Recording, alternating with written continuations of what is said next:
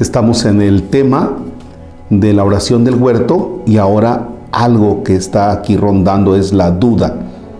En el nombre del Padre, del Hijo y del Espíritu Santo.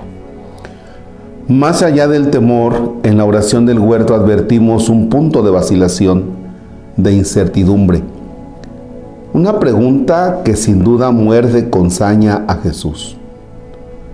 ¿Ha obrado bien en su vida? Y si es así, ¿cómo entender ahora el rechazo y la muerte precisamente en nombre de Yahvé? ¿Por qué la cruz?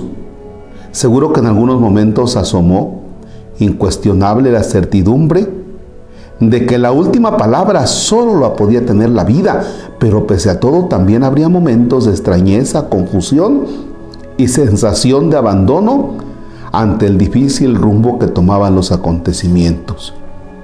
A veces en la vida toca pasar por encrucijadas en las que uno no sabe muy bien qué camino elegir.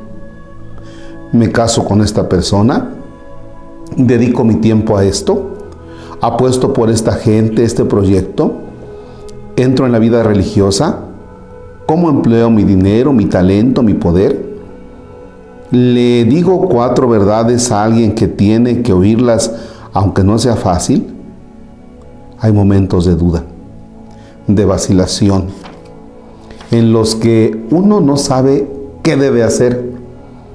Es muy frecuente que se superpongan criterios de muy diverso cuño. Fíate de la experiencia.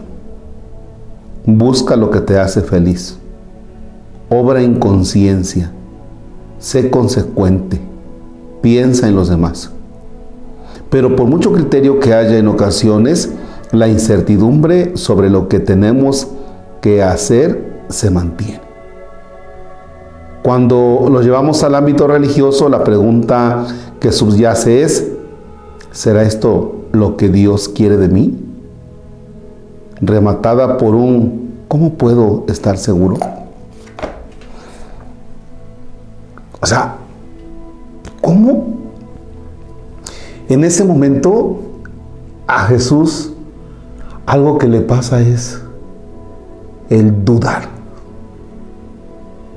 Yo creo que ahí se deja ver esa humanidad de Jesús, porque dice, Padre, si es posible, mejor no.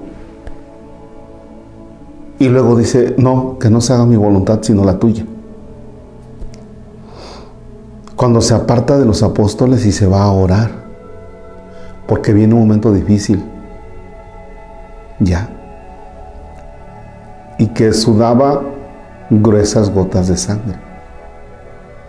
Imagínense esa decisión, cómo asumir la voluntad del Padre Dios en Jesús vamos a acompañarlo. Vamos a acompañarlo también con aquellos momentos en los que nosotros, por más que escuchamos consejos de los demás, al final la decisión la tienes que tomar tú. Hoy camina con Jesús en esta duda. ¿Cómo se parece a ti? ¿Cómo te sumas tú a esos acontecimientos? ¿Y cómo lo acompañas? El Señor esté con ustedes. La bendición de Dios Todopoderoso, Padre, Hijo y Espíritu Santo descienda y permanezca para siempre. Amén. Si alguien de ustedes dice, es que no entiendo de qué está hablando el Padre, uy, tiene que irse varios videos atrás. Em, estamos hablando desde el miércoles de ceniza que traemos este tema. Que tengan excelente, excelente miércoles.